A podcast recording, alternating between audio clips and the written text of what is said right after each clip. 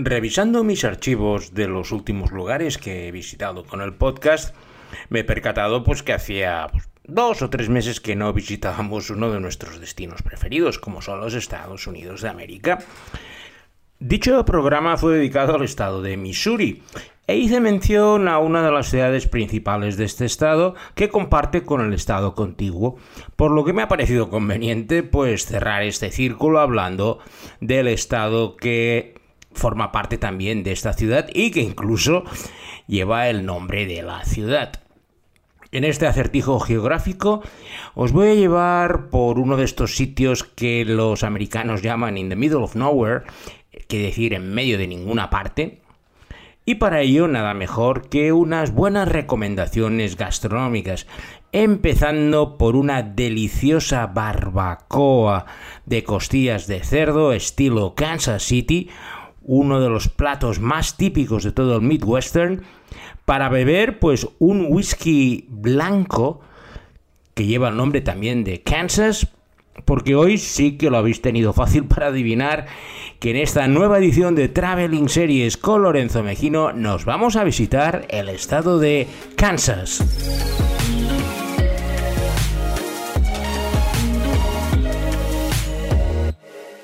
Si miramos en un mapa los 48 estados continentales de los Estados Unidos de América, excluyendo Alaska y Hawái, Kansas es el centro geográfico del mismo. Y eso nos explica muchas de las características de este estado, puesto que básicamente es uno de los principales graneros de los Estados Unidos. Conducir por Kansas es ver enormes extensiones de trigo, maíz y todo tipo de plantaciones que se han convertido en el verdadero granero de América. Kansas tiene una superficie algo menor que la mitad de España, pero solo habitan 2 billones y medio de habitantes, por lo cual ya os hacéis una idea de esas grandes extensiones que vais a ver. Es un estado muy plano, apenas tiene montañas, de hecho el punto más alto no es ni una montaña, sino como es una especie de meseta, más de mil metros de altura, que va subiendo hacia el oeste, hacia las montañas rocosas, pues el Mount Sunflower, que es el punto más elevado de Kansas, es como un punto en medio de un descampado sin que tengas ninguna sensación de haber subido a nada. Una de las preguntas más típicas en los concursos televisivos de nuestro país es preguntar al eh, concursante de turno en qué estado se encuentra Kansas City. Es una pregunta trampa, puesto que la parte principal de Kansas City se encuentra en el estado de Missouri pero poco a poco y a medida que se iba expandiendo, cruzaron el río Kansas, que es la frontera entre los dos estados, para tener parte del área metropolitana dentro del estado de Kansas. Para aquellos que seáis más geográficamente legales, deciros que la capital del estado de Kansas es Topeka y la ciudad más importante, seguro que os traerá recuerdos de los westerns, es Wichita,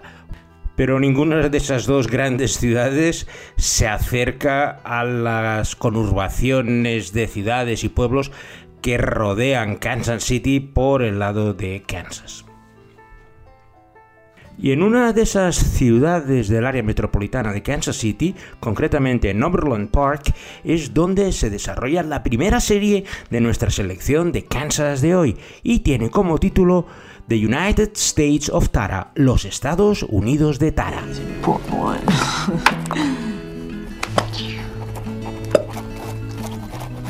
I hereby declare my benevolent dictatorship to be in full effect. Long live the king.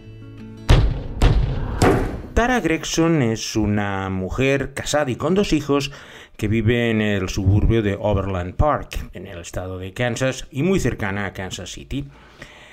Tara tiene un grave problema ya que sufre de un trastorno de identidad disociativa,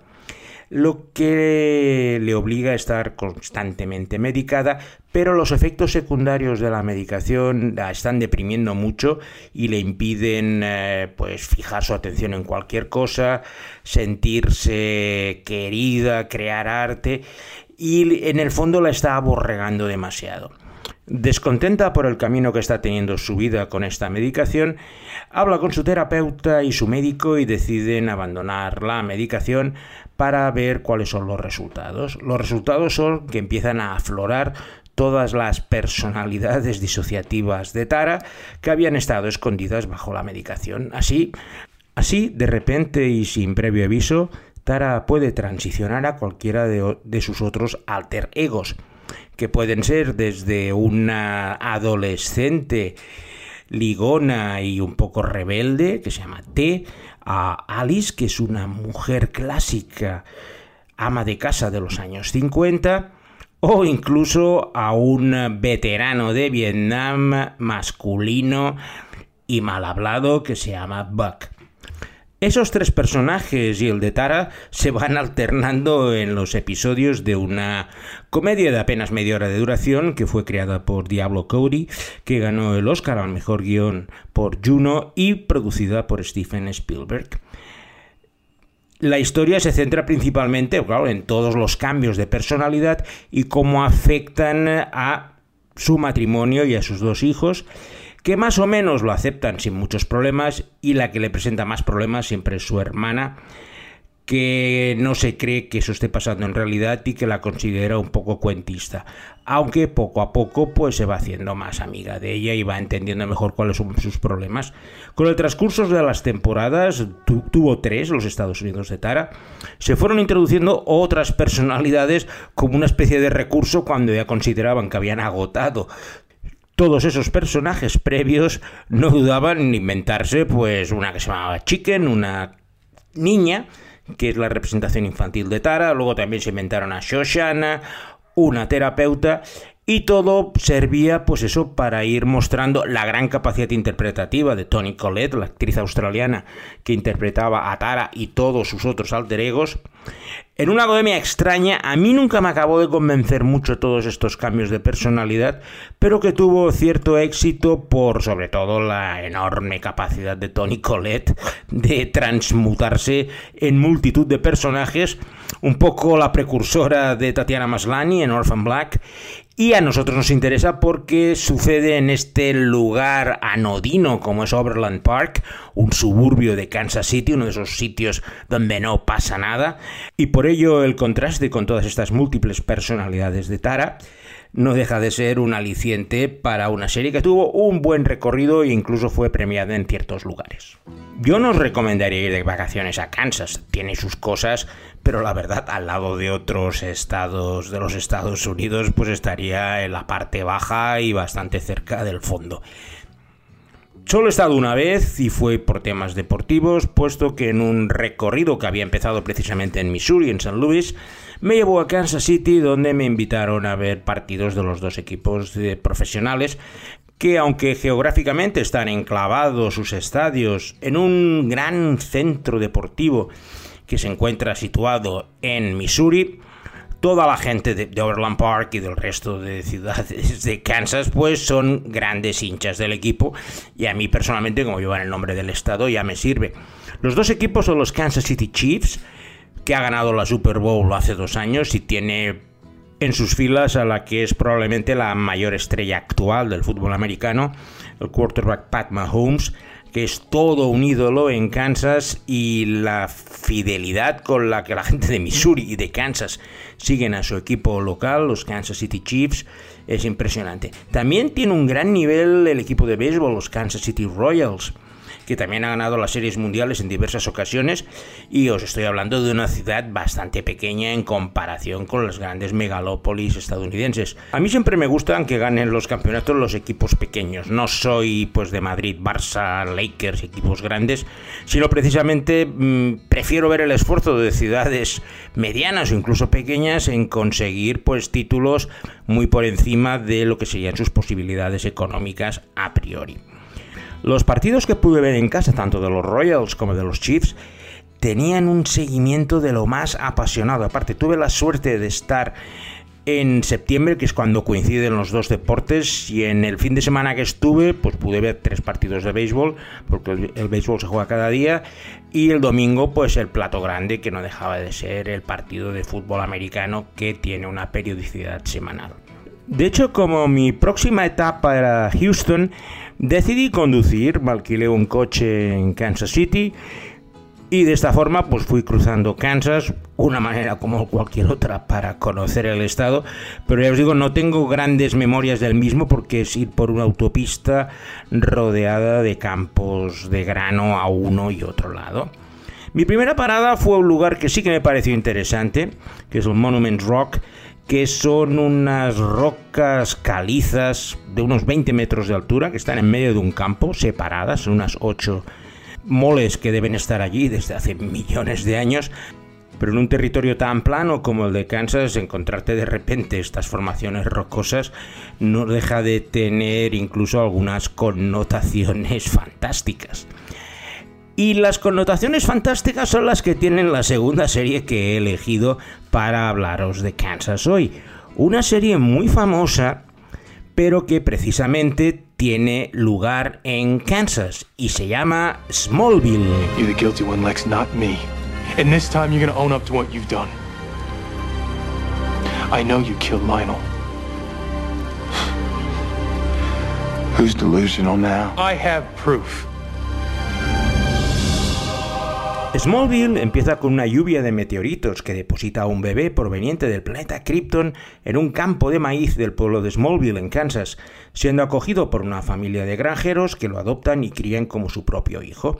Cuando se va haciendo mayor, va adquiriendo poderes sobrenaturales como Clark Kent, y la serie nos narra su paso de la adolescencia hasta convertirse en Superman. Eh, poco a poco iremos viendo que esa lluvia de meteoritos, además de traer al joven Clark Kent, ha creado consecuencias bastante indeseables en muchas de las personas del pueblo,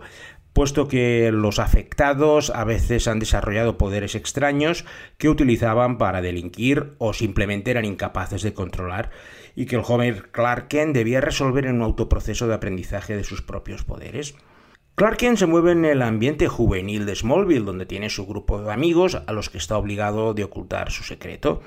A pesar de resolver casos extraños cada semana, debe controlar siempre sus reacciones y actos para evitar ser descubierto, como por ejemplo no destacar en los deportes demasiado debido a su fuerza sobrenatural. Y sobre todo ocultando sus sentimientos hacia Lana Lang, su amor platónico, que perdió a sus padres en la lluvia de meteoritos que trajo a Clark Kent a la Tierra. Smallville fue una serie que al principio la gente se tiraba las manos a la cabeza porque no pensaban que una precuela de la vida de Superman pudiera ser interesante, pero para sorpresa de todo el mundo estuvo durante 10 temporadas en antena, es uno de los mejores retratos de lo que allí llaman un Small Town USA, presentándonos pues el ambiente rural de Kansas y el resto de maizales que la rodean, aunque también os tengo que decir que la serie se rodó en Canadá, pero mm, tenemos desde las grandes torres de agua que se ven en cada pueblo de Kansas hasta toda una serie de tradiciones que son típicas de la zona. Incluso Metrópolis, la ciudad grande, también se encuentra situada en Kansas y no se me ocurre otra serie más indicada para hablar de este estado que Smallville. En ese viaje tranquilo transitando por las autopistas larguísimas de Kansas, escuchando música country, no es que sea mi estilo preferido, pero es lo que mejor se lleva para circular por esta zona, mi parada importante fue en la capital, Topeka, porque mis amigos de Kansas City me dijeron que tenía que ir a un lugar donde se hacen las mejores costillas de cerdo del país. Y yo, pues bueno, soy una persona obediente en los temas gastronómicos. Después de encontrar un motel en Topeka, me fui a este restaurante y lo cierto es que hablando ahora me estoy acordando de lo buenas que estaban las costillas de cerdo que me dieron allí. Un costillar con una salsa pero que era de, chuparse los dedos, el codo y hasta el tobillo. Aparte, como las raciones allí son inmensas, lo cierto es que me las pusieron en un doggy bag y estuve comiendo las costillas casi los dos días siguientes. Pero yo no recuerdo haber tomado nada tan bueno en mi vida. Y eso que era un sitio que era así de bastante mala muerte. Pero mis amigos me dijeron, ves allí, ves allí. De hecho, cuando veía House of Cards, el tío de las costillas, el negro, que estaba interpretado por Reggie Cathy, me acordaba del lugar este en Topica, diciéndome que, bueno, los mejores sitios no tienen por qué tener varias estrellas Michelin y este BBQ Joint, que es como le llamaban allí de Topica, es la mejor prueba de esa afirmación. Y muy cercano a la capital Topica se encuentra una ciudad ficticia que también fue objeto de una serie que tuvo una cierta popularidad, que va a ser nuestra tercera selección de hoy y que tiene como nombre Jericho.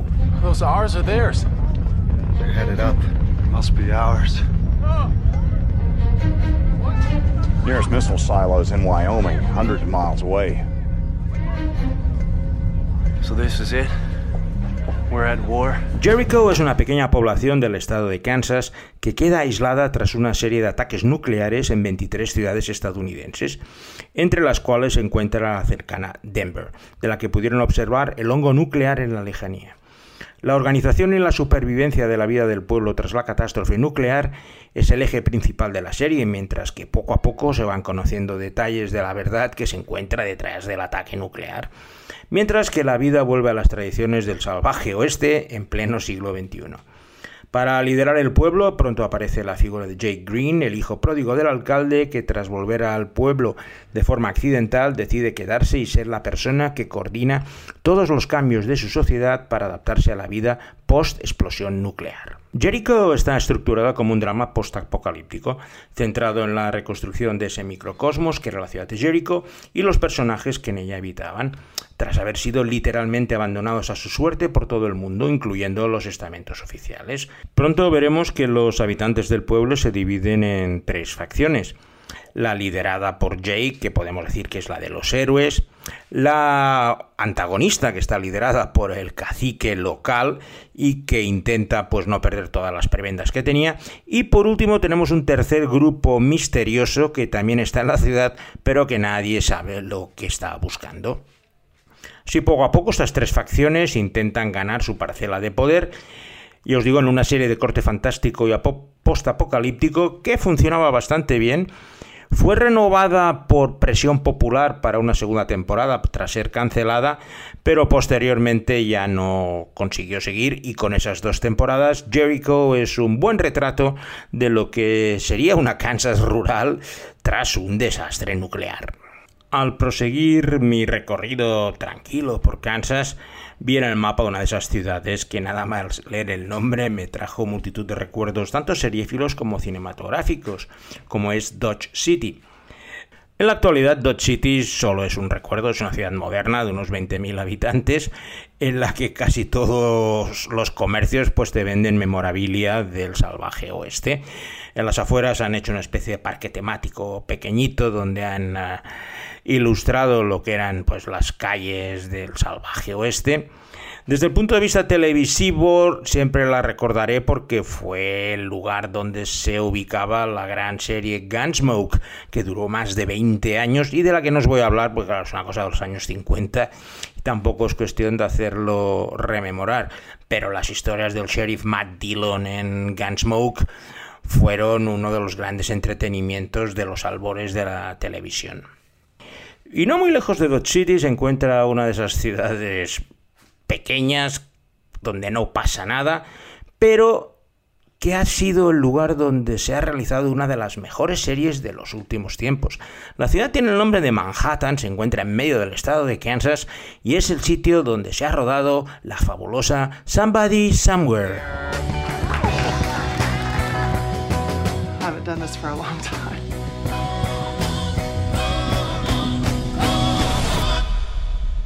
God, I can't believe I like know you know you now. You're a big fucking deal.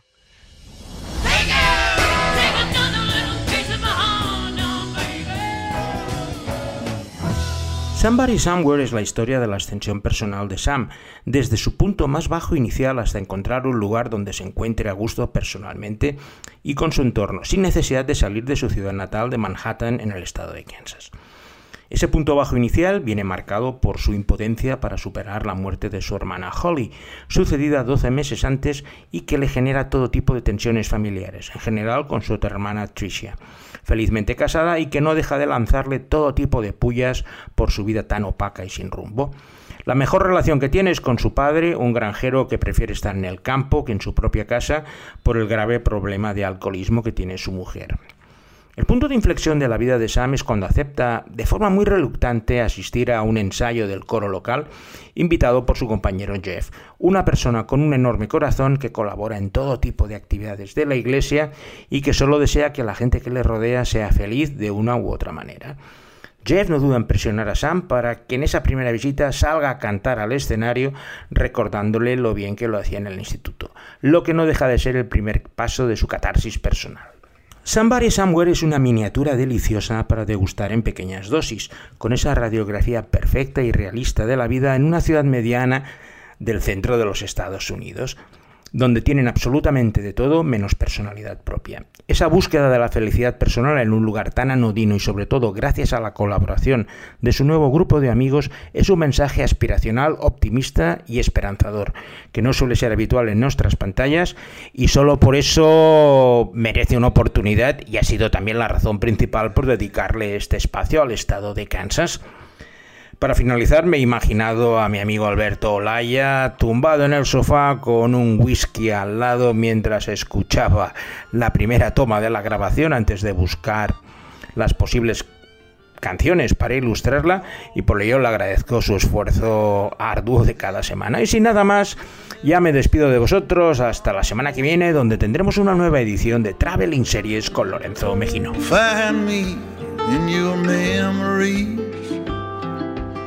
That keep you from getting so low. And given we make time, I'll meet you down the line. Down the line. We'll meet up down the line.